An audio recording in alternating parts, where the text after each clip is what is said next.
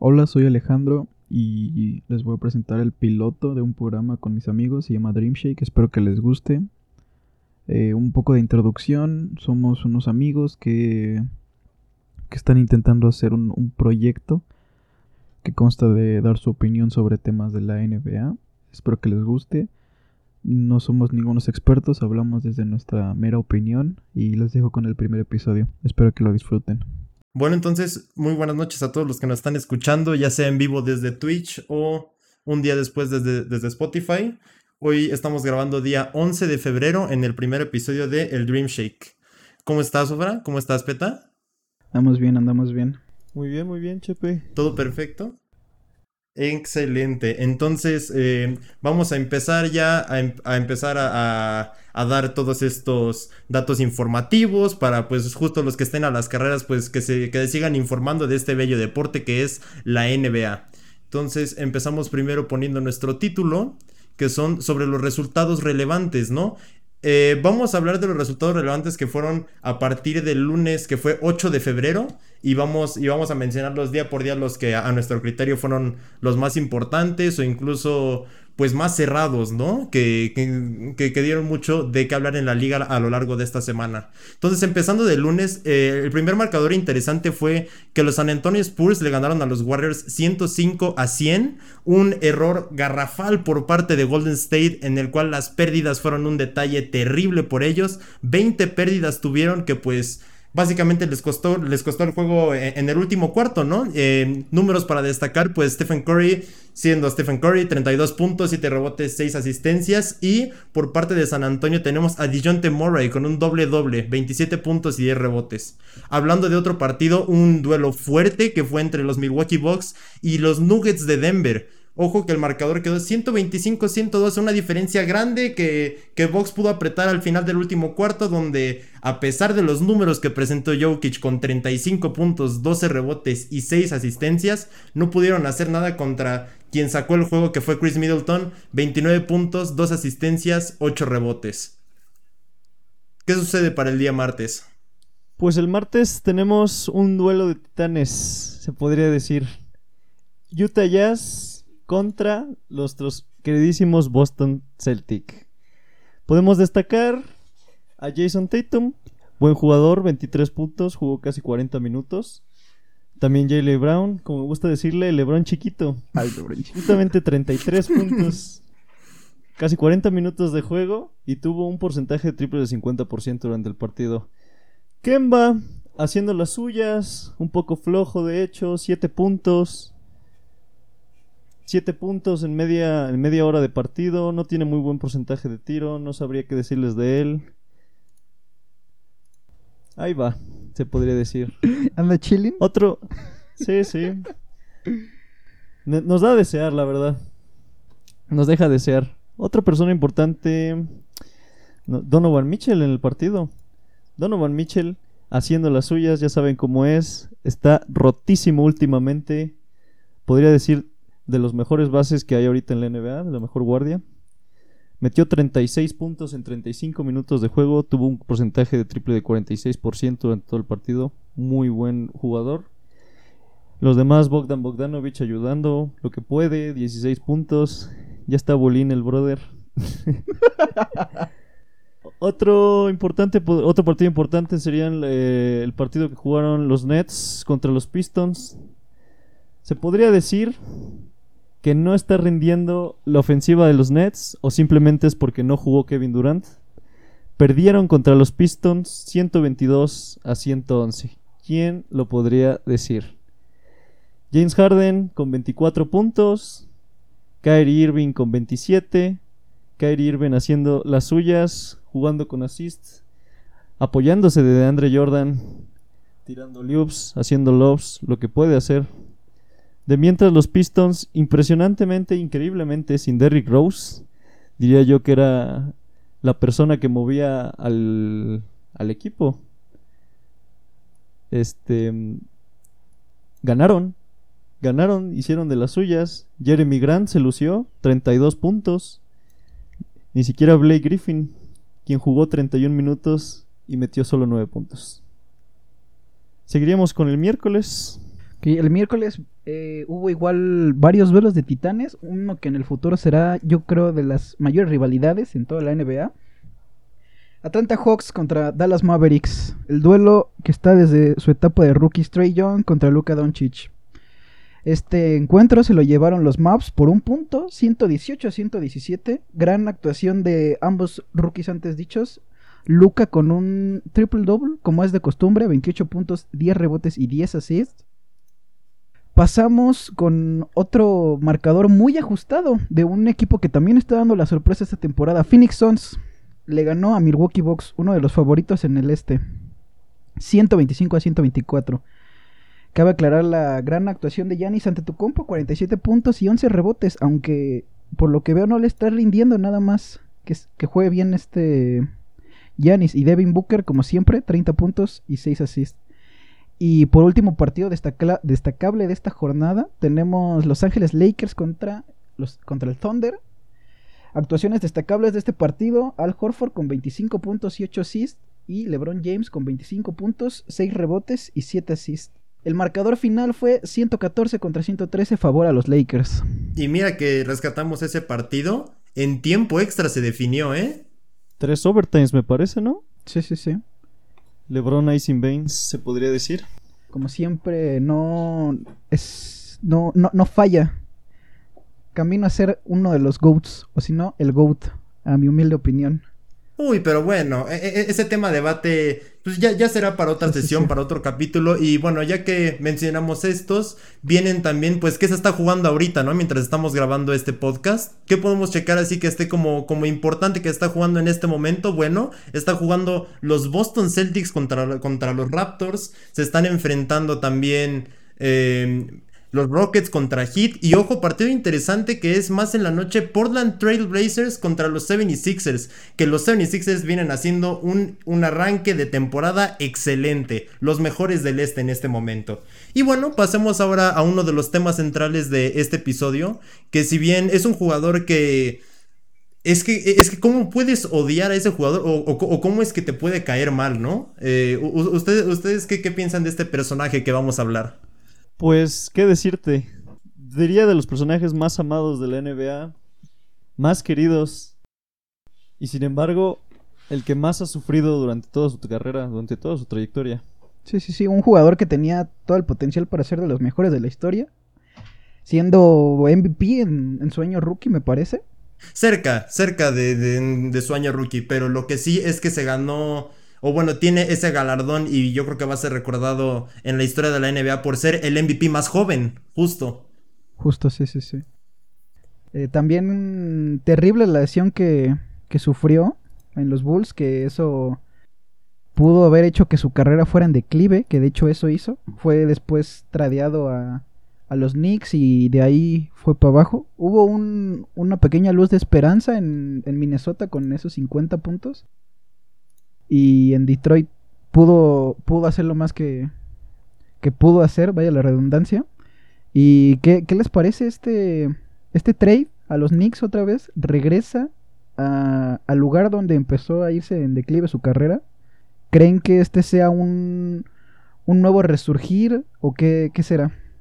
Mira, un, un, resurgir es complicado. Porque em, empecemos, este, em, empecemos partiendo de la idea de que Derrick Rose es un jugador que desafortunadamente su, su, físico fue sobrecargado. ¿A qué me refiero con que fue, con que fue sobrecargado? Si miramos a lo largo de todo su historial de lesiones, ha sufrido más de 40 lesiones alrededor de toda su carrera. 40 lesiones. Unas que hicieron que se perdiera toda la temporada, unas unos meses, unos días, pero si lo comparamos con otros jugadores, de verdad, esta carrera de, este querido jugador es súper, súper accidentada. Y si vemos también en sus, estadísticas que tuvo a, lo largo de, de los Chicago Bulls, yo defiendo que no puede regresar a ese nivel, porque Tan, tan, sobrecargado está su cuerpo que ya no puede alcanzar a jugar 40 minutos, que, que, que, fue, que fue lo que llegó en los playoffs. Su promedio más alto de minutos me parece que fue en la temporada con la que fue MVP. Nada más quiero checar este...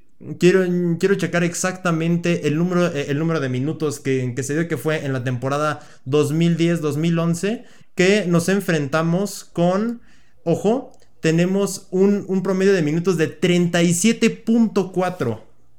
Cabe mencionar que en esta temporada agarrábamos a un novato Jimmy Butler, eh, unos relajos que hacía en los playoffs contra LeBron James y, que Derrick Rose recupere esa explosividad, yo lo veo muy complicado. Ok, o sea, tal vez puede que no llegue o que más que nada que su estilo de juego tendría que llegar a evolucionar, ya no tanto atacando el aro, sino siendo tal vez un jugador puro exterior, eh, exterior creándose su propio tiro, que es algo que sabemos que puede hacer todavía, que lo hace muy bien. Y también yo creo que a los Knicks les venía muy bien un, un base que, que, les ayudara a repartir el juego, porque creo que lo que más sobra en, en los Knicks son jugadores altos, jugadores este, defensivos, ya sea Obi Toppin, Randall, eh, Kevin Knox, entre otros. Pero yo creo que tal vez no sea el resurgir, pero creo que en este momento a los Knicks les venía bien un Derrick Rose y, a Derrick Rose le venía bien un cambio de equipo. Digo, los Knicks no, no es como que vayan a ser campeones de, la NBA esta temporada, pero tienen un, un, un, buen futuro por delante con los rookies que han tenido últimamente y creo que va a ser una pieza clave para estos Knicks. Podría decir que Rose ha mantenido un, poco de relevancia por el hecho de que todavía puede anotar a pesar de todas sus, sus lesiones, de su edad, tiene 30 años. Este, ya diría yo que es más un, un pequeño contribuyente, un anotador, más que un colaborador valioso en, en el equipo. Eh, es un poco triste, la verdad, porque nunca sabremos qué tan bueno fue Rose, qué tan bueno pudo haber sido. Si, si fijan, solamente tuvo tres temporadas saludables y fue al comenzar su carrera. De ahí en fuera, todo lo demás fue lesión, lesión, lesión tras lesión. Este, no sabríamos qué pasaría con él, la verdad. Quizá si no hubiera sido tan explosivo como fue en su, a sus inicios, se mantendría. Tal vez si tirara más. Pero pues están de acuerdo que sin, sin Rose haciendo de su explosividad, aprovechando su velocidad, la forma en la que la clavaba, pues no sería Derrick Rose, ¿no? No sería el Derrick Rose que conocemos. No sé. Claro, y, y, y nunca lo será, pero Quiero, quiero rescatar este, este tema que estaba diciendo Peta de cómo está transformando su juego. Si pudieron ver el partido hace dos días, no fue una actuación del todo estelar, pero como bien decía, o sea, sigue teniendo esa capacidad de poder crear su tío y sobre todo jugar con sus compañeros. Su juego ya es más preventivo en justo como su cuerpo ya no es lo mismo que antes, busca cuidar esas lesiones, pero también se ha adaptado de manera que es un juego más inteligente y tan inteligente que como su fuerte siempre ha sido la ofensiva, sigue siendo un jugador muy muy ofensivo. La única diferencia es que ya no es anotando él, sino jugando para su equipo.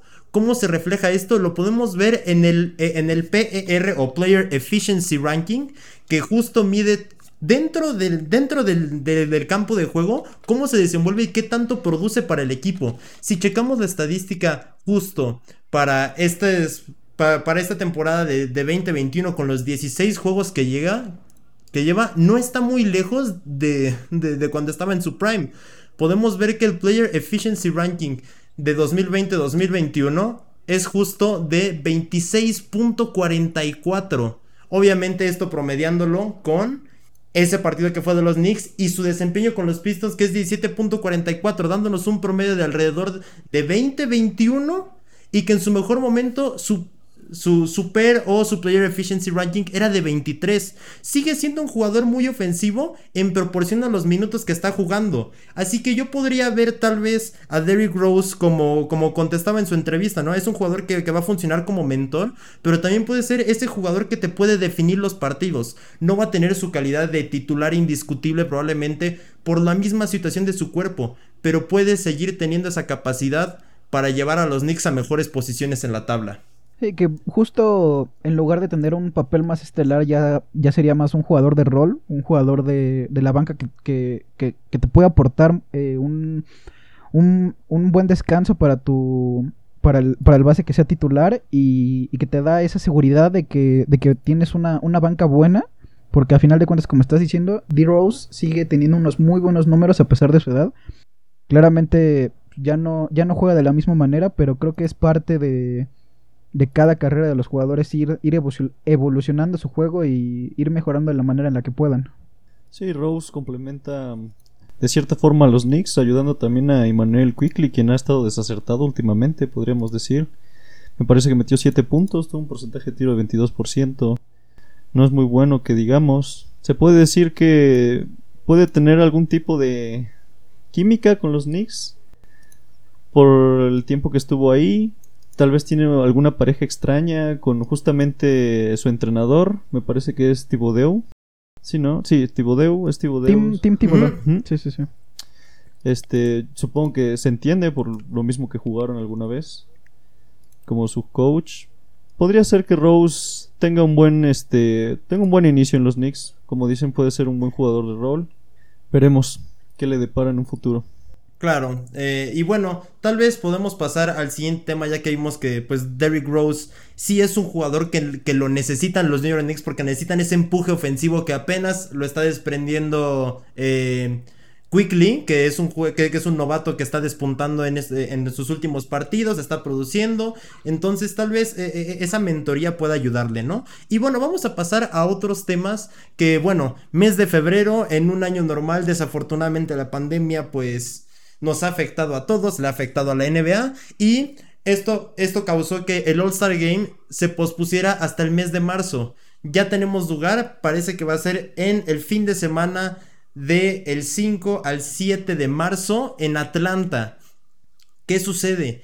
Ojo que tenemos ya las primeras resultados de las votaciones y entonces pues viene la siguiente pregunta, ¿no? Me, me gustaría empezar contigo, Fra, para ver con base a los resultados y, y- tu opinión, pues del juego de estrellas, ¿quiénes empiezan? ¿Quiénes son capitanes? Eh, ¿Cómo van a estar definidos los equipos? ¿O quién crees que vayan a ser elegidos como los titulares?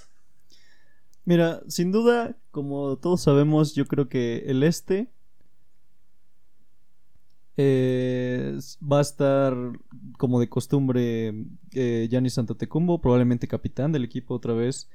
Probablemente, o sea, muy seguramente va a estar Kevin Durant. Tal vez, no, seguramente Joel Embiid como un 5. Muy buen 5, este, se podría decir. Diría yo que de los mejores que tienen el movimiento de los pies bajo el poste últimamente.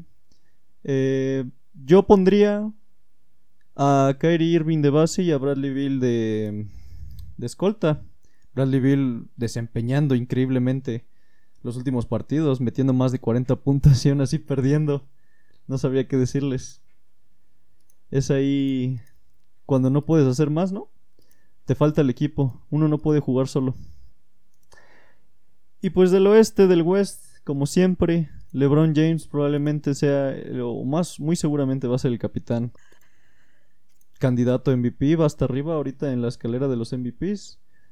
Seguramente Stephen Curry, yo pondría a Luka Doncic de, de escolta, Curry de base, LeBron James de 3, Kawhi de, de 4 y un 5 yo creo que pondría a Nikola Jokic, que últimamente se desta- se está desempeñando muy bien, sobre todo en asistencias, en su visión de juego, cómo abre la cancha. Esa sería mi predicción para cómo quedará el partido de All Star. Aunque no sé si vayan a jugar, no sé si han visto que LeBron James piensa que es una estupidez jugar el partido. Y que justo no tiene ganas de, de jugar el partido, vaya. Que no, no, no le llama la atención y justo es por, por lo mismo de la pandemia, vaya.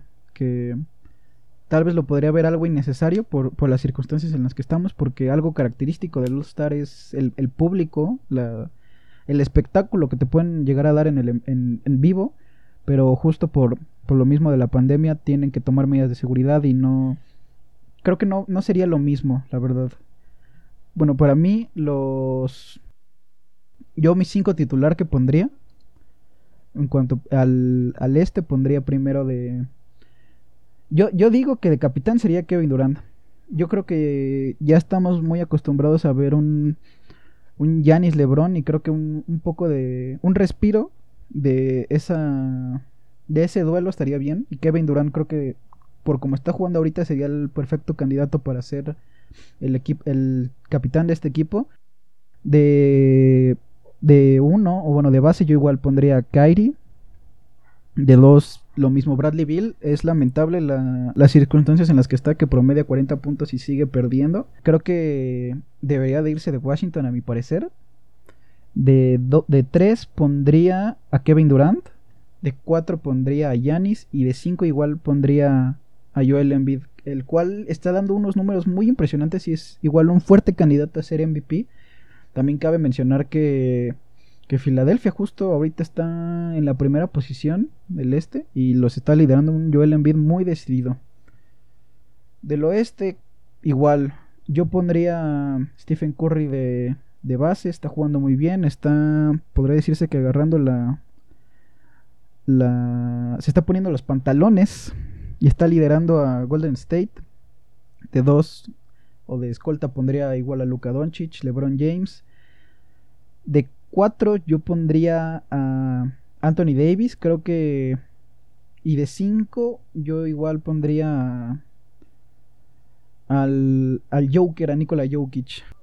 Wow. Y, y- mira que, que con sus elecciones, fíjense que yo estoy, que yo estoy muy sorprendido porque conforme estamos viendo, eh, sabemos que, que el tema de los votos de los fans no necesariamente va a ser, va a ser el, el- el determinante o la última palabra para ver si van a empezar o van a estar como banca en el All Star. Y mira que están mencionando mucho a Bradley Bill para la conferencia del Este y, no está ni siquiera figurando en el top 10. Incluso est- están figurando otros nombres distintos que han sido muy interesantes. Ejemplo, Colin Sexton.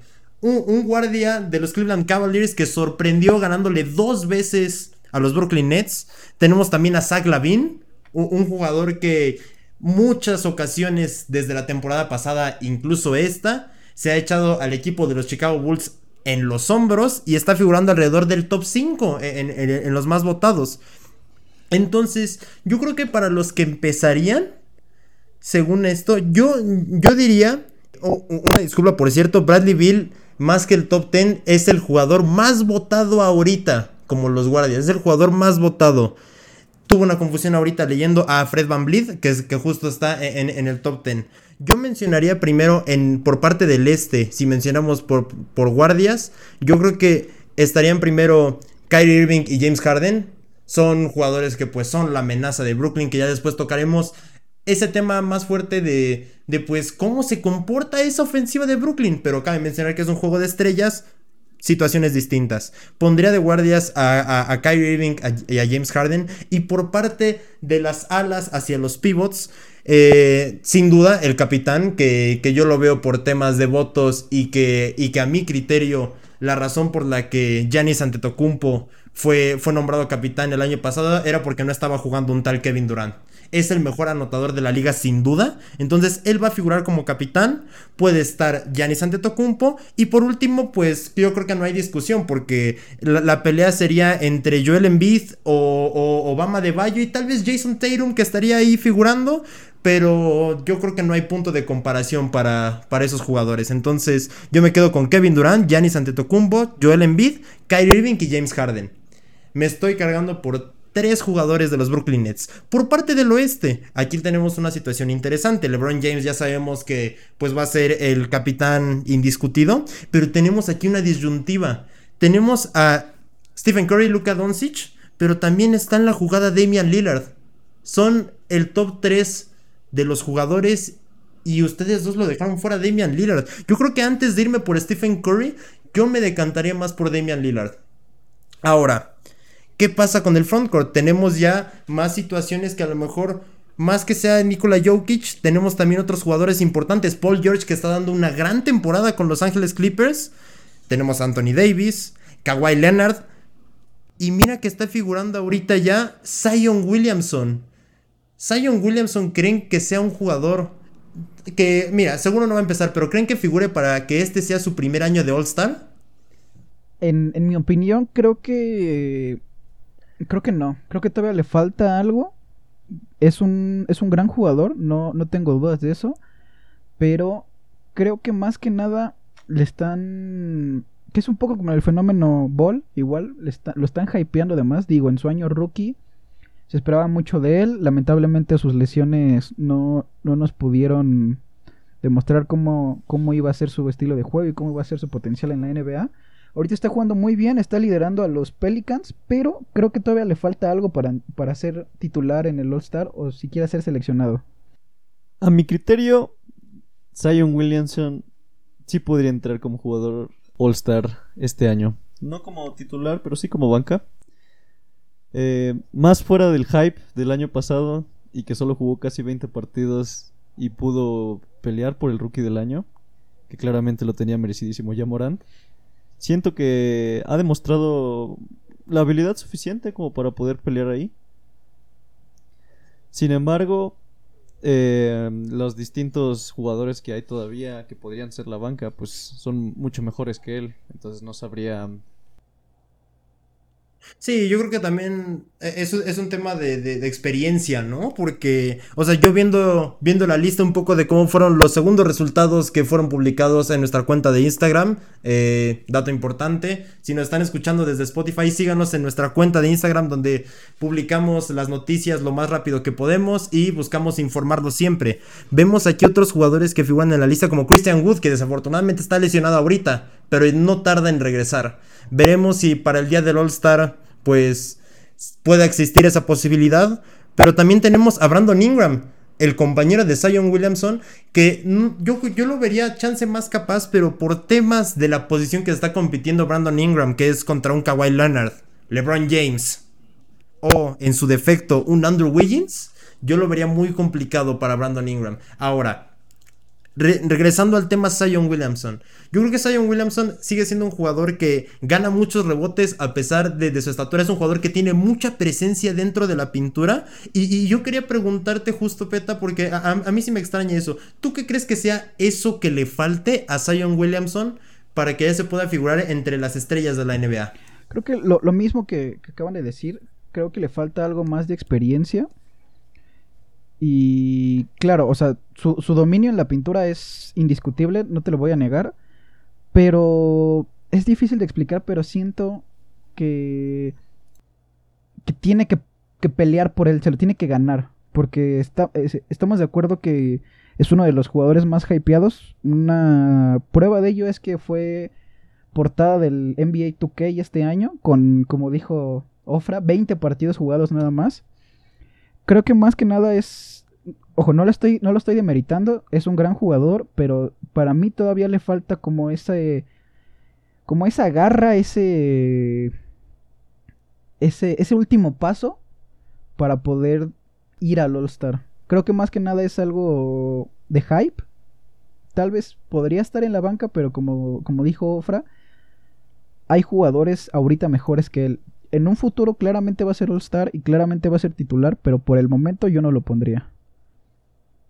Bueno, eh, rescatando esta parte, eh, tú, Ofra, ¿qué, opinas de esa parte? O sea, e, ese, último paso, yo, yo, me sigo preguntando, o sea, ¿qué sería ese, último? ¿Sería, ¿Sería por parte defensiva, por parte ofensiva? O sea, yo, yo entiendo esa parte de, experiencia y que a lo mejor el jugador ha estado pues de cierta manera sobrevalorado por haber jugado 20 partidos y ya tener pues toda, toda, toda esa influencia mediática, pero ¿tú cuál crees que sea como e, e, ese detalle o ese último paso para que lo lleve al All Star? Podría decirse... Mira, para mí los, la gente que va al All Star, aparte de experiencia, generalmente son anotadores. Eh, los, mayoría de, de, la, de los jugadores que están ahorita en el All-Star, pues diríamos que son los top, los top anotadores que hay. podría decirte una comparación, de hecho no estaba de acuerdo con que dices de la experiencia, creo que Trey Young entró a los, a los dos años, ¿no? Al All-Star, me parece. Mm, justo, dos años. sí, mm, sí. Trey Young fue drafteado en 2018. Eh, su segundo año fue seleccionado All-Star entonces no creo que sea más por la experiencia, sino también por su estilo de juego. Es correcto, eh, juega a posición de, de cuatro y ahí es, pequeño, pero sin embargo tiene presencia en, la cancha, como dices tú. Gana muchos rebotes y simplemente por la forma de su cuerpo creo que pues es una bestia en la pintura. Tal vez tendría que mejorar un poco más este su forma de no sé, sus formas de juego en el poste, cualquier cosa así, para figurar entre los All-Star últimamente. Muy bueno, entonces ya hablamos un poco de cómo sería el All Star, los que empiezan, y pues sabemos que este fin de semana es una fiesta, a pesar de que hay jugadores que no lo consideran, o, o al menos por este año, bien decíamos, llámese audiencia, llámese y a mi gusto puede ser incluso alguna contrariedad, porque siendo LeBron James alguno de los íconos que defendían el All Star y querían que justo ese juego del domingo que sea algo cerrado, que sea pues verdaderamente el mejor básquetbol del mundo, ¿no? Que es lo que se busca conseguir.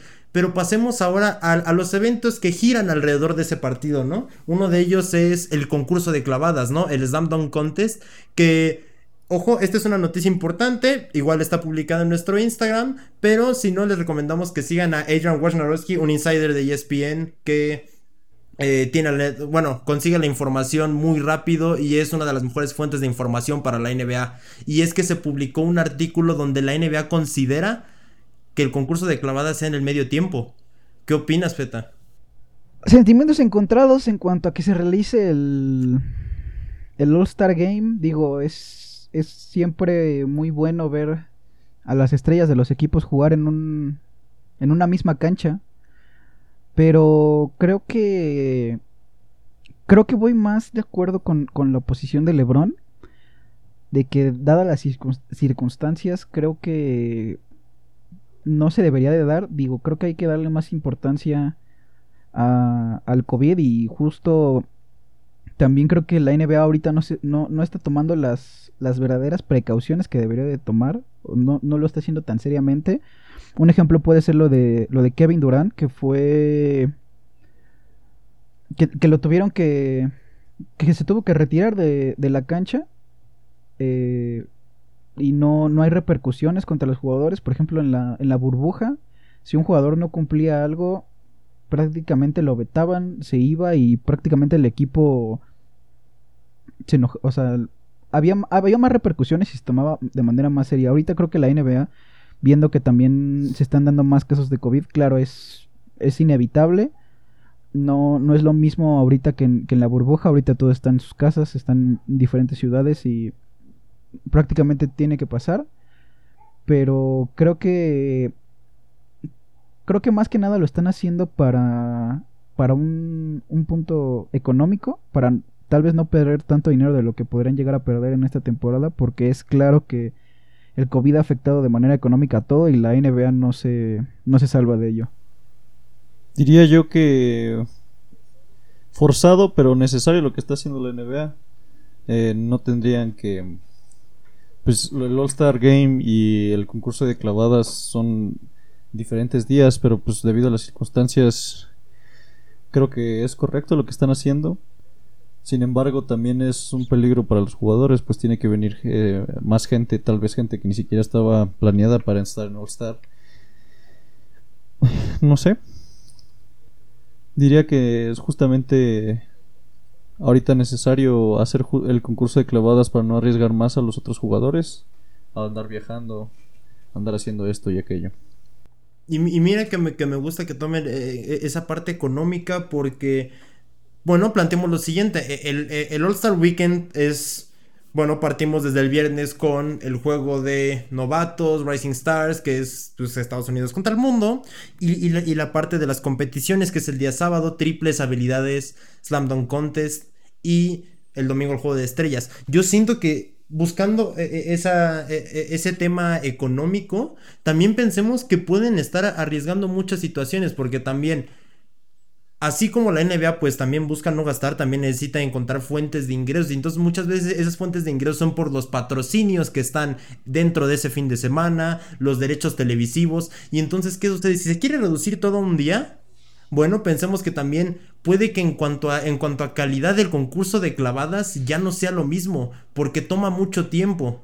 Entonces, si, si, si retomamos esto a un medio tiempo donde tradicionalmente pues habían artistas que cantaban, algún ejemplo pues estuvo, estuvo DJ Khaled, ha estado J. Cole, ha estado Chance the Rapper, han estado diferentes artistas que pueden traer más audiencia, entonces no sé qué tanto es ese balance entre pro y contra, a lo mejor reducirlo todo un día con tal de ahorrar un poco, pero también eso quién sabe cuánto se vaya contra la cantidad de espectadores o gente que esté viendo el evento como tal. Yo siento que ahí pues no sé si sea un beneficio o, más bien e, e, el, el, beneficio es para quién. ¿Será realmente para la liga? ¿Existe un beneficio para nosotros? Porque yo por cómo veo la situación, cualquiera de las dos opciones va a ser perjudicada para pues nosotros los que disfrutamos de la NBA. Pues sí, justo lo que, lo que, o sea, vuelvo, vuelvo a recalcar, yo creo que por cómo está la situación no se debería de hacer. Creo que es, es, es algo desesperado que está haciendo la NBA justo por lo que dices de que los patrocinios y todo, digo, no, no, no, no sabemos los números ni nada, pero creo que no, no, no, no es algo rentable en estos momentos el All Star. Y vuelvo a decir lo mismo, creo que es un acto desesperado para, para tratar de, de perder lo menos posible o tratar de recuperar algo de lo ya perdido. Bueno, eh, entonces una vez platicado este tema de pues cómo se bueno cómo, se desenvuelve este tema de, All Star tenemos que seguir informados a ver si existe algún cambio cabe mencionar esto es una mera consideración que salió a, partir de un artículo donde la NBA solo le está echando un ojo entonces esténse atentos a nuestras publicaciones para ver si existe algún cambio en pues lo que se conoce como el All Star no y pasamos al siguiente tema que sigue pues queremos ver para los que no tienen oportunidad de ver todos los partidos o de no, o de no seguir a su equipo muy de cerca. ¿Cómo están las posiciones en la NBA ahorita? Bueno, justo en la conferencia del Este, como dije anteriormente, estaba, está liderando los 76ers con un Joel Embiid muy, muy decidido, con, con unos números de posible MVP, vuelvo a recalcar. Después tenemos a unos Milwaukee Bucks con un Giannis Antetokounmpo que siempre es rendidor, con un Chris Middleton que, que tiene ese papel de Robin en este equipo con otros jugadores de rol, ya sea de Vincenzo, con, la nueva adquisición de esta temporada con Drew Holiday, un, jugador two-way, que es, es, tanto defensivo como ofensivo, que a mi parecer pueden seguir siendo contenders, pero no los veo todavía siendo campeones de la NBA. Creo que todavía les falta algo más. Después tenemos unos Brooklyn Nets que después de esto tendremos una plática sobre el rendimiento que están teniendo ya eh, por la plantilla, una plantilla que tiene tanto carencias como muchas virtudes, más que nada en el, en el, en el ataque. Tienen un, un Big que puede ser el Big más talentoso de manera ofensiva en la historia de la, NBA, con un Kyrie Irving, con un James Harden y con un Kevin Durant muy decididos a, a ganar un anillo, que posiblemente podría ser el tercer, el primer anillo de, de James Harden. Unos Boston Celtics que es, a mi, a mi opinión, necesitan un 5 en lugar de tener tantos números, de tener tantos jugadores exteriores. Creo que tener un, un, un pivot, un centro dominador sería la clave para que pudieran dar ese salto y, llegar a ser campeones de la NBA. Unos Toronto Raptors que poco a poco vuelven a tener el ritmo que tenían y están en playoffs. Indiana Pacers que casi siempre se, se, meten a, playoffs, pero su actuación ahí es algo, algo lamentable, dejan que desear. Unos Charlotte Hornets en séptima posición que están dando la, la sorpresa con un Lamelo Ball muy, muy encendido que a pesar de que tiene unos grandes números sigue siendo banca. Y por última posición para los playoffs están unos Atlanta Hawks que que, esta, justo esta temporada tuvieron unos grandes refuerzos. Clint Capella, que estuvo desde la temporada pasada, pero no pudo jugar por lesiones. Danilo Gallinari, Trey Young, el abuelín. Este. Bogdanovich igual. Tienen, tienen una plantilla buena. Pero creo que todavía les falta algo de química para que puedan llegar a ser contenders. Sí. Eh, hablando del oeste. Eh, Utah Jazz liderando con justamente 19 partidos ganados. Creo que ahorita están disputando el, el 20 contra los Celtics. Unos Lakers, que ya sabemos LeBron James dominando como siempre. Jugador veterano, 36 años. Y sin embargo siendo candidato a MVP. ¿Podría decirse que LeBron James jamás perdió su prime? No sabemos. Unos Clippers con Paul George y Kawhi Leonard. No sé, los Clippers daban un rayo de esperanza el, la season pasada. Eran candidatos fuertes. De hecho, yo creía que iban a ganar el chip, la NBA. Pero todos sabemos que Paul George pecho frío en los playoffs. No hay más que decir. Los Suns dando una buena actuación. CP3 fue una, un impresionante refuerzo que les llegó. Creo que tiene buena química con Devin Booker, quien también está dando buenos números. Trailblazers, todos sabemos Lillard. Lillard, impresionante jugador, tiene un rango increíble. Tira del logo, logo Lillard, se podría decir. Los Spurs, les dejo Oh, a Chepe que hable de su equipo. muchas gracias. Los Spurs, vaya que yo la verdad es que no daba una por ellos a pesar de que soy un gran fanático de los Spurs. Yo la verdad es que tenía muchas dudas. eh, el regreso de, de Derrick White ha ayudado muchísimo. Llegaron a estar en algún punto en, en- en el cuarto lugar, pero han tenido ciertas eh, problemáticas, sobre todo para, mm, para ganar como locales, ¿no? Pero a- ahí van, van en un sexto lugar que la verdad es, es un lugar que, que yo no tenía esperado y estoy muy contento. Sólido la actuación de los Spurs. Patrick Mills ahí anda. Continuamos con los Nuggets, quien diría yo pensé que iban a estar en una posición más alta, séptima posición. Yo, Jamal Murray, jugador que no veía tanto. Más sin embargo, se me descubrió los playoffs pasados, gracias a mi compañero Chepe, quien decía que era una bestia escondida. No se va a negar, jugó muy bien en los playoffs, pero ahorita no he visto nada. Buen base, sin embargo, no está jugando al nivel que jugó en los playoffs pasados. Tal vez está guardando, no sabemos. Jokic, como siempre, demostrando su visión de campo, assist, siendo un buen centro. Finalmente, posición 8, Warriors. Stephen Curry cargando a los Warriors debido a la lesión de James Wiseman. Creo que está por fuera otra semana, dos semanas más, no sabría decir. Eh, los Grizzlies con Jamorant. Eh, me parece que van. eh, llevan 12 juegos ganados. Llevan una racha de uno. Están jugando pues, lo que pueden. Él y Valanciunas. Los Kings, que sorprendentemente con. Con su rookie. Con, sí, con, De'Aaron Fox. con D-Fox, con su rookie Ah. este, Tyrese Halliburton, que está jugando muy bien. Probablemente otro contendiente a MVP. No sé qué dirían ustedes. Ah, rookie del año, más bien. Eh, sí, yo creo que, que justo los Kings tuvieron uno de los robos en, en cuanto al draft. Un jugador que, que creo que del cual nunca se habló nunca llegué a escuchar. Claro, se habló mucho de la Melo Ball, de Wiseman, de Anthony Edwards.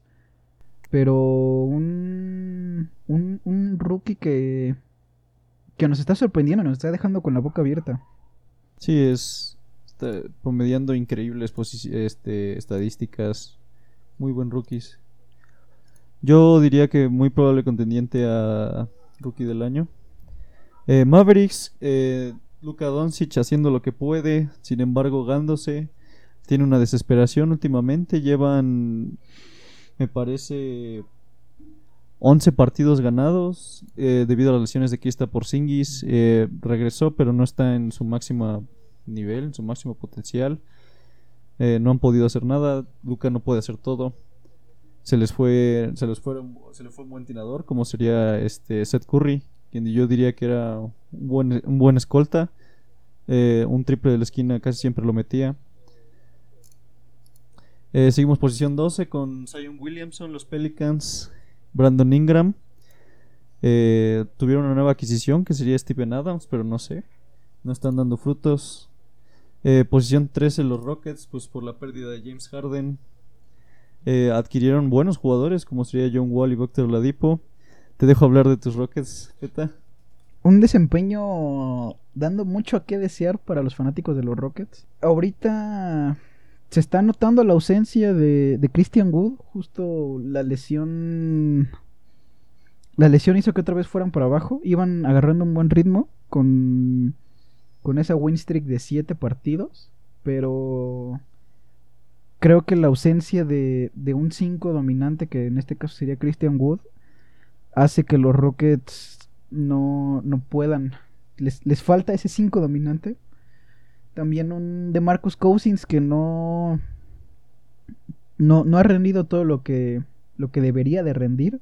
Claro, también un jugador que por su peso no, no puede volver, además de que las lesiones que ha tenido son, son lesiones que han acabado con carreras de la NBA. Pero creo que creo que después de la pérdida de James Harden no, no se ha extrañado tanto a James Harden en sí, sino veo más que se está extrañando ahorita a Christian Wood. Digo, la pareja de Oladipo y, y John Wall, creo que hasta Eric Gordon están jugando muy bien. También momento, momento del hate. Creo que, en mi opinión, PJ Tucker se debería de ir ya de los Rockets. No puede ser un titular y promediando 40 puntos y nada más meter a, lo mucho 5 puntos. Es, es, es, lamentable la actuación que está teniendo PJ Tucker.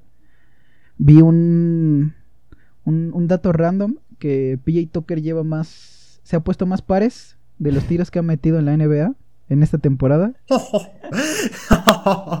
Con un total creo que como de 23 pares puestos y, y 21, 21 tiros anotados. Es, es lamentable su actuación ahorita y, y creo que creo que deberían de tradearlo. Digo, eh, ha habido rumores de que hay equipos preguntando por él y creo que a pesar de que de que es creo que de los jugadores más veteranos al lado de Eric Gordon, creo que se debería de ir y y llega el momento de la medio reconstrucción de los Rockets que, que no sería del todo porque hay, hay buenos jugadores todavía y hay, hay un futuro prometedor. Como dice el dicho, después de la tormenta viene la calma. Muy bien ahí. Eh, continuamos con el Thunder que tras la salida de pues todos sus jugadores de estrellas, Steven Adams y demás, Solo quedó un Gilgius Alexander, quien está promediando ahorita 14 puntos. Un veterano George Hill, que era jugador banca del de los de los Bucks. No pueden hacer mucho ahí aún. Y finalmente tenemos em, a los Timberwolves. Y me parece impresionante los Timberwolves. Yo lo veía más. Los veía en una posición más alta. Eh, tenía altas expectativas de Edward, quien sí está cumpliendo. Más debido a complicaciones como Cat, Carl Anthony Towns, quien tiene COVID, me parece. Y lesiones de, de Angelo Russell, pues no. Anthony Edwards, quien es un rookie, no puede hacer todo por el equipo. No sé qué opinan ustedes. Sí, no, la verdad, la verdad es que eh, el, problema del, de, de, ahorita de los, de, los Timberwolves tiene nombre y apellido, ¿no? Carl Anthony Towns ha perdido, se ha perdido demasiados partidos justo por... No sé si sea a lo mejor un tema de cómo, es, de, cómo están controlando a los jugadores para temas del COVID, pero pues le dio COVID, se ha perdido más de 10 partidos, que pues más de 10 partidos se traducen en una racha que vas perdiendo y te conviertes casi pues, si no es que lo es, el, peor equipo de la NBA en este momento, ¿no? Pero bueno, así son las cosas. Cada Anthony Towns ya está de regreso a ver cómo reaccionan los Timberwolves y a ver si pues van escalando poco a poco los puestos, ¿no? Pero es momento de cambiar de tema, otro de los temas centrales. Señores, hablemos de super equipos. Cuando hablamos de super equipos pensamos, pues no sé, nos puede venir en la mente los, los, famosos Warriors que han sido campeones este, en tres ocasiones con el equipo que formaron. Dos cuando llegó Kevin Durant. Podemos pensar en, en el hit de LeBron James. Podemos pensar a lo mejor en, en, unos, en unos Chicago Bulls. Podemos pensar en equipos que han marcado por, por ser sumamente fuertes según los jugadores que tengan. Porque, en estos son catalogados como estrellas, ¿no? en los Bulls del 96 al 98, pues podemos hablar de Jordan Pippen y, Dennis Rodman. Eh, pues está por demás mencionar los super equipos que han tenido Miami Heat. Eh, y en su defecto los Warriors. Pero entonces hablemos de los Brooklyn Nets. Tenemos a Kevin Durant, Kyrie Irving, James Harden. Jugadores que eh, en mi opinión, han transformado el juego. Lo han transformado porque nunca se ha visto un anotador como Kevin Durant, 2 metros 10, 2 metros 11, que tira de 3 y es imposible al menos taparle la vista. Es enorme y tiene una versatilidad increíble. Por otro lado, Kyrie Irving, un jugador muy rápido y muy habilidoso, sobre todo porque se dirige por sus fundamentos, a, pesar de utilizar muchos recursos individuales como el crossover, el penetrar a canasta, es muy efectivo. Y por otro lado, James Harden, un jugador que juega con, con, el con el reglamento en la mano, dice, ¿no? Capaz de extraer demasiadas faltas, un excelente tirador y sobre todo un jugador que puede crear su tiro en un uno contra uno. Entonces, si, si vemos estos tres jugadores, es un equipo sumamente ofensivo y que en resultados han quedado, pues, pues fuera, fuera de foco, ¿no? O sea, no, no, han estado dando lo que está esperando. Sí, sí, sí. Dos, dos, partidos perdidos contra Cleveland, partidos perdidos contra los Wizards que se les fue en el último cuarto de una manera espantosa. Y entonces aquí es, aquí es donde viene mi primera pregunta, Ofra. ¿Es entonces, en este caso, podemos hablar particularmente de los Brooklyn Nets o si quieres podemos llevarlo a un marco general? Tú decide, pero ¿es la mejor defensiva la ofensiva?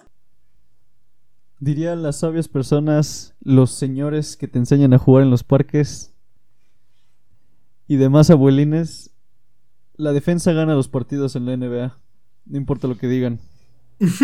Más tener, sin importar que los Nets tienen ahorita, se podría decir, la mejor ofensiva con Kyrie, Durant y Harden, no tienen nada de defensa. No tienen banca no tiene una banca tan buena como la, que llegaron a tener los Nets hace poquito. Entonces yo diría que sí, la, la, defensa es carente en el equipo y por eso les está costando los partidos que les está costando. Es inaceptable, diría yo, que pierdan contra Cleveland. Que dejen meter, eh, me parece que metió 6, 7 triples Colin Sexton en el partido que tuvieron. Con Kevin Durant defendiéndolo un jugador, como dijiste, de 2 metros 11, que no es que digas el mejor defensor, pero sin embargo es un 4 defendiendo un 1, ¿no? Es, eh, no sé si han visto las jugadas de Kevin Durant, donde Marcus Smart, de los mejores bases defensivos que hay en la liga, también. Eh, Durant le dice, estás muy chiquito, güey. Déjate tirar encima. Increíble que Kevin Durant no pueda acercarse a Colin Sexton para denegar esos tiros. Ninguno de los tres está defendiendo bien. No sé qué opinas. Sí, justo jugadores muy, muy destacables en la, en la ofensiva, pero el único que, que podría ser rescatable en la defensiva sería Kevin Durant por lo mismo de, de su físico, de, de, la altura que tiene. James Harden a lo largo de las temporadas se ha demostrado que, que no defiende. Puede tal vez robar el balón, pero en, en, estático es, es, muy difícil que, que levante las manos. Un Kyrie Irving que que igual su defensa es algo pobre. Y, y más que nada en los playoffs creo que creo que más que el ataque lo que lo que como dijiste define los partidos es, es la defensa. Digo es muy diferente cómo se juegan los partidos en temporada regular a playoffs. En playoffs todos los jugadores están más más concentrados más decididos defienden mejor atacan mejor no regalan ningún punto todo es de manera más estratégica. Y creo que Creo que el no tener defensa le va a pasar factura a los Brooklyn Nets, ya sea ahorita o en algunos meses. Wow, y, mira que están diciendo que, que esta parte de que pues a lo mejor con la defensiva se ganan los partidos, pensemos cómo ha evolucionado el juego. Miren, voy, a, voy a darles aquí algunos datos, pero los Brooklyn Nets son el mejor equipo en la NBA en porcentaje de efectividad de campo. Son, son los que más meten para los tiros que intentan. Estamos hablando de que también son... Eh, me, parece que son sextos en, triples metidos. Son los segundos en tiros de campo anotados. Solo, solo están tantito debajo de los, de, los Milwaukee Bucks. Pero también es el segundo en la NBA que más puntos anota. Si han visto los últimos partidos, hasta parecen de juego de estrellas. Son 120, 130 puntos que lo están haciendo al hilo. Entonces, a mí esto, esto me recuerda tal vez un poco al juego de los Warriors, porque los Warriors mucho apostaron a, optar por un juego e, e, en, equipo que sea más este. Que, que, sea más ofensivo, porque justo ya no les importaba defender tanto, porque en la transición de defensiva a ofensiva tenían el triple listo, sea con Thompson, con Curry o con Durant, que ya estaban en su lugar, pase, tiro, triple. Y entonces, ¿de qué te sirve anotar de dos si ellos van de tres en tres? El juego ha evolucionado para que sea más agresivo, más ofensivo. Entonces, aquí, aquí mi, pregunta es entonces, ¿qué está fallando con los Nets? ¿Por qué si hay jugadores que tienen su sistema que se basa meramente en ser ofensivos, ¿qué es lo que le está fallando a los Nets que no están llegando a tener pues temporadas como memorables, ¿no? de las que han tenido los guardias que pues incluso rompieron el récord de los Chicago Bulls. Claro, bien dices de justo los Warriors, que, su estilo de juego era más ofensivo, pero también cabe aclarar que, que esos Warriors tenían un Andre Iguadala, un Andre Iguadala que defendía, tenían un, un Green, un Green que ha sido jugador defensivo del año. Tal vez no tenían la mejor defensa, pero indudablemente tenían mejor defensa que estos Brooklyn Nets. La, la banca de, de los Warriors era muchísimo mejor. Claro, gracias al, al traspaso de, de Harden a los Nets, la banca de, de Brooklyn está dejando mucho que desear. Tiene jugadores defensivos que puede ser, por ejemplo, de Andre, que, que en, en- la pintura puede defender, hace, hace su labor, pero creo que necesitan más que un necesitan más que un de Andre para poder llegar a ser campeones de la NBA. Claro, pero pensemos entonces a, a- a- nivel competencia, o sea, pensemos contra, contra los de su conferencia. Si, si bien Brooklyn Nets ha, ha- ha estado apostando pues justo a un juego más ofensivo, tenemos a las tres trías y tenemos también un revulsivo que es tirador Joe Harris, que es uno de los jugadores más efectivos para tirar triples en la NBA. Entonces, yo quiero saber qué está pasando o, qué va a suceder al momento que se enfrenten a lo mejor contra unos 76ers que nada más a lo mejor pueden tener e- esa capacidad defensiva en la posición 5 y en el 1, pero entonces ¿qué, qué va a pasar en la parte del medio? O sea, yo creo que ahí es en, en donde, en donde va a aprovechar Brooklyn Nets y pues si aprovechan con su mejor arma que es Kevin Durant, yo, yo no veo alguna competencia o alguna rivalidad para que, pues sí, o sea, para que le puedan hacer frente, ¿no? Yo creo que en ese caso Al Horford tendría que que ponerse la la tutela de la defensa de en- a este ah no pero Al Horford está en Horford está en los Hawks ya. está en, Hor- Horford está en, no, está en, en Oklahoma. Está en Oklahoma. Oklahoma ya. ¿Quién, ¿Quién está de tres en los Sixers? Es este. Este Hat Harris, ¿no? Es, a ver, tenemos a Embiid, es Tobias Harris, este... Sí, debe ser Tobias De- Harris, porque dos es Seth Curry. Sí, es, es O Harris. Green, sí. Pues sería de que Harris tratara de defenderlo, digo, no. Es que también, como te digo, en, en los playoffs es, tienen diferente mentalidad que en, en temporada regular. En, en playoffs se nota que, que no intentan. No, no te regalan ningún punto. Todo el tiempo están peleando por el balón, todo el tiempo están. Están, están defendiéndote, no, no te dan espacio, no, no puedes respirar. Y, creo que. Creo que la defensa de, de los Sixers, en el caso de que se pudiera dar ese encuentro, sigue siendo mejor. Tienen a un. a un Green que. que a pesar de que en la última actuación en los playoffs tuvo unos tiros que fueron unos reverendos ladrillos, no quita el hecho de que es un jugador, podría decirse two-way, o sea, que defiende. Y creo que la profundidad en cuanto a defensa en, en los Sixers sigue siendo aún mayor que en, en los Nets. Es que en los Nets es prácticamente nula la defensa que existe. Sí, podría, podría decirse. Eh, yo creo que los Nets deberían ajustar su, su forma de juego. Eh, bien decían antes los Nets cuando se formó el Big Three de ahorita, eh, cada quien iba a ocupar un balón, ¿no? Más sin embargo, hemos visto a un James Harden promediando más de, me parece, 200 assists. Perdón, es, sí, promediando bastantes assists esta, esta season, creo que 11 assists o algo así. Justo está liderando las assists en, en temporada regular. Este, sí. Eh, yo creo que tendrían que cambiar su estilo de juego, pero pues no, no puedes decirle que a James Harden que sea un defensor, ¿no? Es un anotador nato, igual que Kyrie y Kevin Durant. Entonces es otra cosa. Sin embargo, todavía falta algún jugador en la banca, eh, hablando de que no tienen casi banca como Dinwiddie. Dinwiddie está lesionado, ¿no? Sí. Dinwiddie está lesionado y pues también está ausente Caris Levert.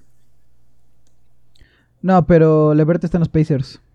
Ah, bueno, y eso que también fue fruto del, del trade, ¿no?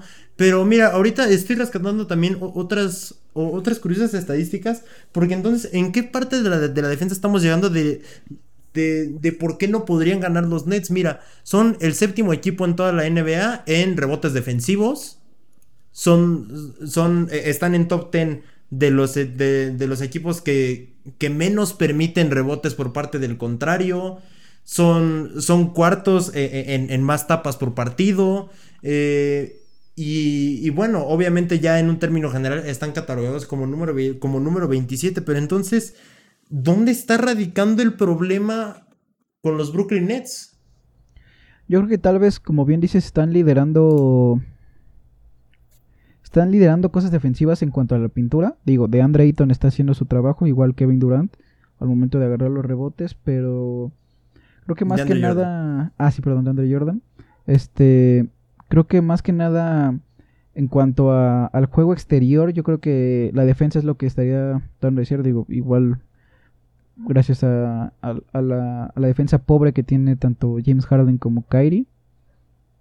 Y más que nada también yo creo que es al momento de, de que empiece a jugar la banca.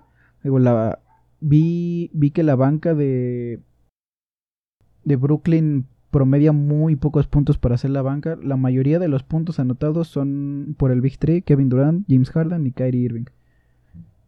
Y creo que no puedes depender tanto de las estrellas y, y tienes que apostar más también por la profundidad en la banca.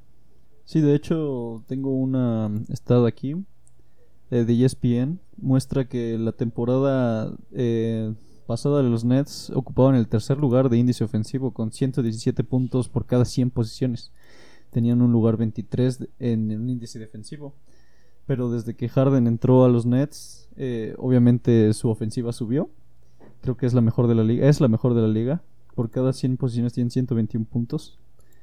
Eh, pero sin embargo su índice defensivo bajó, teniendo el puesto 28 en la NBA, eh, justo poco delante de los Wizards y de los Blazers.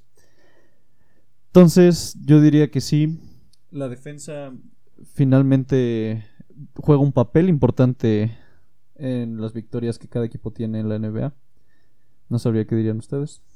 Ahora, eso es muy importante ahorita que tomas eh, eh, eh, el tema de las, de las victorias, porque estamos hablando ahorita eh, en temporada regular, pero, pero, ¿qué sucede ahorita con el récord que están manteniendo? A lo mejor si siguen en esa racha donde están perdiendo partidos que son muy ganables, pero en cuestión de segundos pierden el liderato, eh, eh, empieza una serie de malas jugadas, pueden ser incluso hasta pérdidas. eh, que de hecho en pérdidas son el lugar 28, o sea, son de los equipos que más pierde el balón. Entonces, ¿Qué sucede entonces? Pues ahora vamos a mostrar lo siguiente, voy a planteártelo así. Si tú empiezas, eh, empiezas perdiendo esos partidos, vas bajando de lugares en la tabla, vas perdiendo tu localía en los playoffs, que siempre es un factor determinante.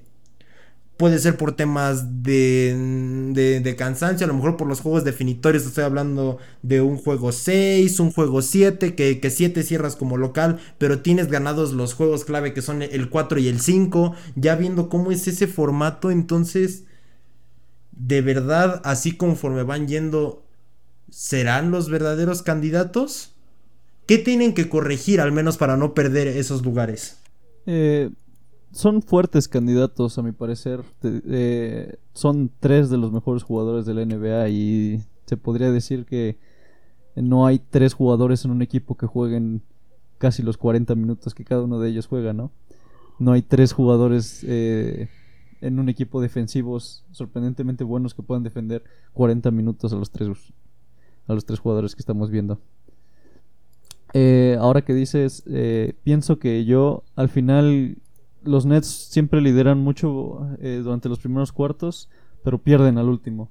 Yo diría que es una falta de decisión entre quién va a hacer los tiros, quién va a hacer qué, porque como sabemos antes James Harden era quien hacía los, las jugadas, las últimas jugadas, las jugadas clutch, igual Kyrie siempre estaba solo.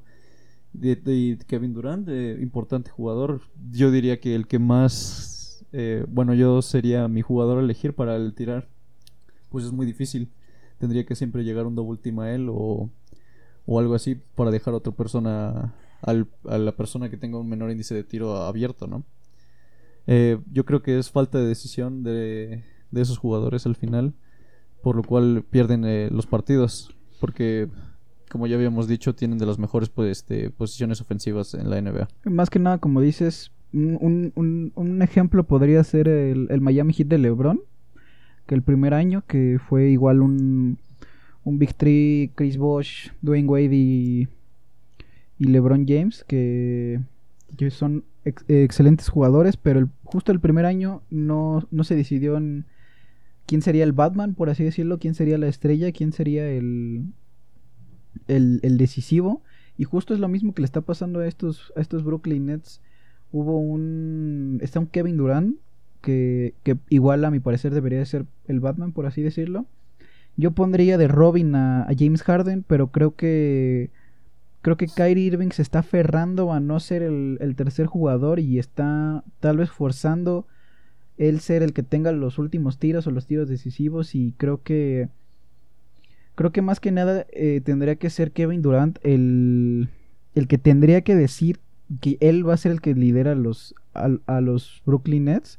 Y es algo difícil de ver porque casi siempre o se ha demostrado que el perfil de Durant es alguien sí que, que, lidera en cuanto a puntos, pero a nivel de vestuario deja mucho que desear, casi siempre él, él está medio apartado, por así decirlo, o nunca lleva esa tutela como podría ser un, un CP3, un Chris Paul, que, que tiene ese, esa actitud de líder. Creo que eso, eso le falta a los Nets, tener un, un Kevin Durant decidido y que tenga la decisión de él ser el, el que los lidere. Claro, eh, entonces va, va, a ser interesante a ver cómo resuelven esto los Nets porque pues, es un duelo de egos fuerte. No sé, no sé a lo mejor cómo tenga que participar Steve Nash. O, o, dentro de los, de los mismos miembros del equipo. ¿Cómo se resuelve esto? Pues para que sí estén aspirando de manera clara y, bueno, de, definitiva, ¿no? Porque en, en, sustancia el equipo de nada más escucharlo puede ser mejor que cualquiera del este. Entonces va a ser un, va a ser un problema que, que, van a tener que resolver. Y pasamos al siguiente tema, donde cada episodio vamos a estar intentando analizar a, a, a tres equipos de manera rápida en ráfaga. Y esta semana toca analizar a los Rockets de mi querido Peta, mis queridos Spurs y los Sixers de mi querido Ofra. Eh, justo, pues creo que empiezo yo. Como dije, se está notando la, la ausencia de Christian Wood. Unos, unos Rockets que después de esa lesión no han, no han podido conocer el sabor de la victoria. Creo que Christian Wood está haciendo un papel muy importante ahorita. Es un gran candidato a ser el, al Most Improved Player. Promediando 23 puntos y 11 rebotes por partido.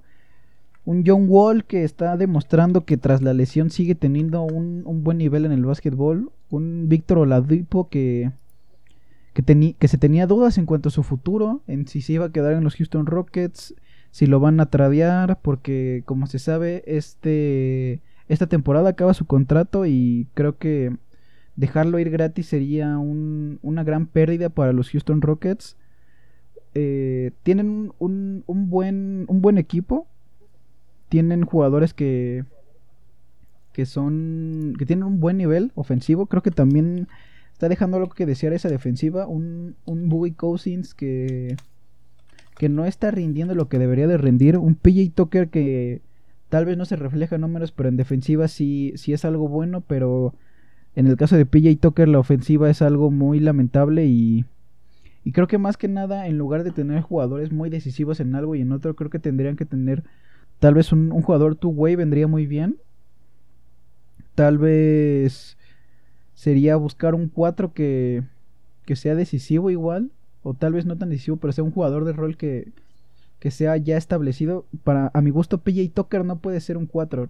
PJ Tucker no puede defender a jugadores tan altos de manera tan decisiva. Digo, tuvo sus grandes partidos como cuando defendió muy bien a Anthony Davis, pero creo que creo que son malos momentos para, para los Rockets ahorita, pero se confía que próximamente puedan puedan llegar a, a regresar a ese, ese gran nivel que, que, llegaron a tener en su momento con, por ejemplo, la pareja de CP3 y, y James Harden, que casi pudieron vencer en, en ese juego 7 a Golden State, pero pues por cuestiones de lesiones y todo, no, no se pudo. Igual unos Houston Rockets que siempre tienen mucha mala suerte con, con las lesiones, ya sea, por ejemplo, ahorita Christian Wood, en su momento igual Eric Gordon tuvo muchas lesiones o lesiones muy, muy extendidas, que ahorita un, Eric Gordon que está está demostrando que es un muy buen jugador. Los últimos juegos ha promediado veintitantos puntos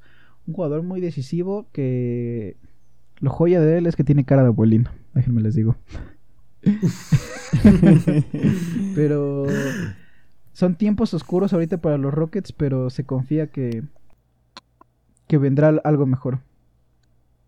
Sí, claro, es como, como, como, cualquier equipo eh, tiene que pasar por un proceso. Y bueno, antes de continuar con qué está sucediendo con los Spurs, quiero mandar un, saludo a quienes nos están expectando desde, desde el chat. Aquí tenemos a Punchy01 que nos estaba acompañando en la grabación de este episodio y recuerden que ustedes pueden participar ya sea desde, el canal de PETA, HC-Motoa o el mío, Sao Juega, pueden estar, pueden estar chateando en vivo para unirse a la conversación de este podcast.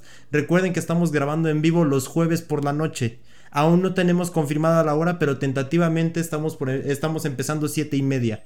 Ahora, regresando al tema, ¿qué está sucediendo con los Spurs? Bueno, eh, como le estaba comentando, yo, yo tenía expectativas muy bajas para esta temporada. Ahorita estos últimos partidos se ha notado un poco la, ausencia de la Marcus Aldridge, un jugador que ya es muy veterano, pero sigue siendo de mucha utilidad para el equipo. Greg Popovich tiene que estar eh, bueno, muy, muy atento y, sobre todo para intentar tapar esa ausencia que tiene la Marcus Aldridge. ¿Cómo lo ha intentado? Eh, intentando reemplazar con, con Rudy Gay, Keldon Johnson o dependiendo cómo se esté acomodando, pues sigue Jacob Portl intentando protagonizar, formar más parte del partido para ser un determinante, pero sigue teniendo esos problemas en la pintura. Jacob Portl es un jugador que tiene mucho potencial, pero no ha dado ese ancho para poder, digamos, vaya, tener más presencia para los Spurs.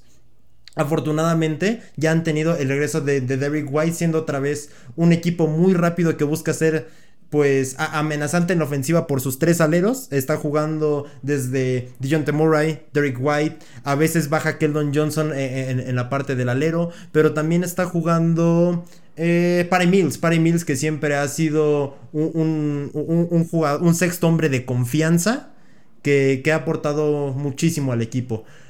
Como, como, les mencioné anteriormente, han tenido problemas para las victorias en casa, pero están, están siendo muy efectivos a la hora de la visita. Ni se diga con los resultados que ha dado con los Warriors, el último partido lo perdieron, pero detalles que pueden ir recuperando en vías de esperar a que eh, la Marcus Aldridge mejore de su cadera. Y ya finalmente con los 76ers, quien, eh, primer puesto de la temporada este, están jugando muy bien. Ya saben, Joel Embiid podría decirse que de los pivots más dominantes de la NBA. Sin embargo, cuando quiere. Eh, Joel Embiid podría aspirar a ser MVP desde la season pasada, pero no juega lo que debería de estar jugando, como se podría decir que está jugando en los últimos partidos. Eh, tengo una stat justamente donde Joel Embiid defendía, eh, permitió un 59% de canastas a menos de 6 pies del aro, supuestamente la zona donde debería de dominar, ¿no? Defensivamente tiene que ser eh, un defensor del aro elite, como debería ser, y no lo está haciendo. Em, ¿Qué podría decirte? Ben Simmons, jugador único. Em, para lo que es. Mira, sin embargo, Ben Simmons le falta tiro. Por más que se diga, Ben Simmons es un base, me parece, de 6'7, 2 metros 8 más o menos. Em, no puede ser base sin, sin no tirar. Tan sencillo como eso. Eh, sin embargo, con los refuerzos que le llegaron últimamente a los Sixers, como este eh, Seth Curry y Danny Green, quienes son tiradores eh, especialistas de tres, también Danny Green como algo defensivo, justamente subieron su puesto en defensa dominante. no cabe recalcar que los Sixers en la temporada pasada tuvieron el sexto en posición defensiva siempre están hasta atrás eh, Joel Embiid y Ben Simmons para recuperar quién son de los mejores defensas ahorita en la NBA. Eh, no sé qué le depara a los Sixers eh, con Ben Simmons, Seth Curry, Danny Green, Tobias Harris, quien está jugando de 4 ahorita, y Joel Embiid de 5. esperemos que Joel Embiid se ponga los pantalones y gane el MVP esta season.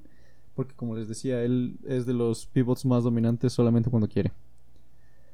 Entonces, pues veremos qué pasa.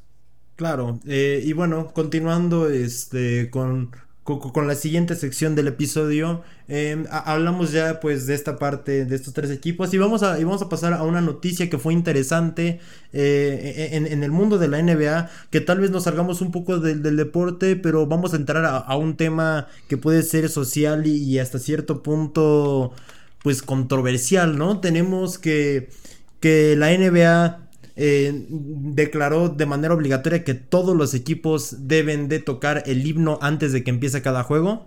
Prácticas que equipos como los Dallas Mavericks no lo estaban haciendo. Y a esto Mark Cuban tuvo una entrevista con ESPN e, en el cual respondía que pues Mark Cuban tenía una perspectiva más como neutral. ¿A, qué me refiero con, con neutral?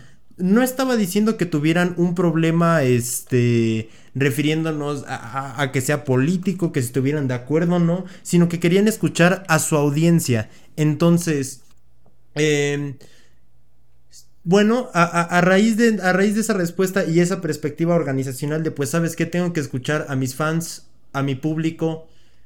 Em, ¿Qué tan bueno o malo sería meterse en temas ideológicos en el mundo del deporte? Yo creo que como todos los deportes, eh, para mí lo que está haciendo los Mavericks, no sé, bueno, no sabría por qué lo están haciendo. Este, desde siempre en, todos los eh, equipos nacionales se ha tocado el, himno. Entonces no vería el por qué no hacerlo ya o quitarlo de costumbre. Bueno, eh, recordemos que pues la NBA incluso me parece hasta cierto punto como pues controversial porque tenemos este tema que, que, la NBA siempre ha sido como que muy enfatizante. Ya vieron que hubo problemas muy serios con esto con, este tema del, del, racismo que tomó fuerza eh, eh, a lo largo de, 2020 y bueno 2021 que ahorita es de febrero a marzo el famoso Black History Month donde se busca conmemorar todo lo que ha conseguido pues la gente de color en cuestión de derechos, en cómo han intentado integrarse como debe de ser a la sociedad. Y, por, y fuera de temas como políticos, sociales, yo creo que sí es una perspectiva acertada de, de Mark Cuban de que sabes que tengo que escuchar a, todos.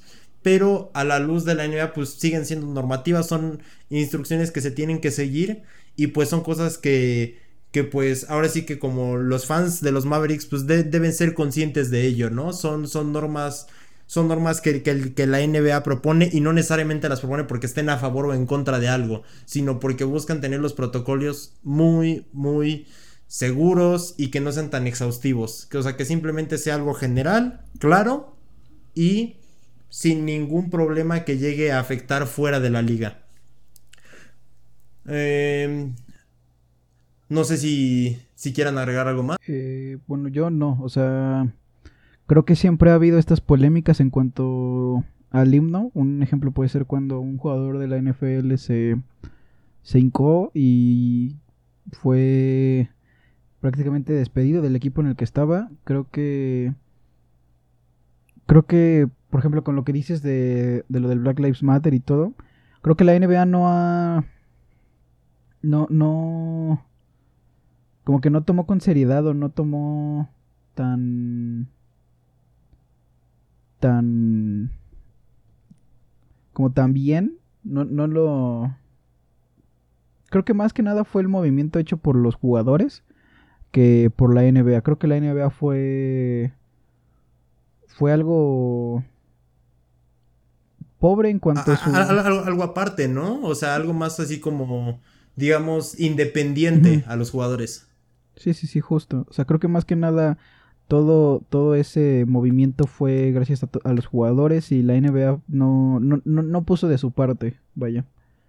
Pues bueno, eh, como, como bien dices, ¿no? O sea, son, son problemáticas que se meten y el, deporte pues solo busca seguir siendo deporte. Atento siempre a, a, sus seguidores, a, su gente, porque pues es algo que se debe hacer, ¿no? Al final de cuentas es un trato entre personas pero hay protocolos que se deben de seguir y no por eso es estar a favor o en contra.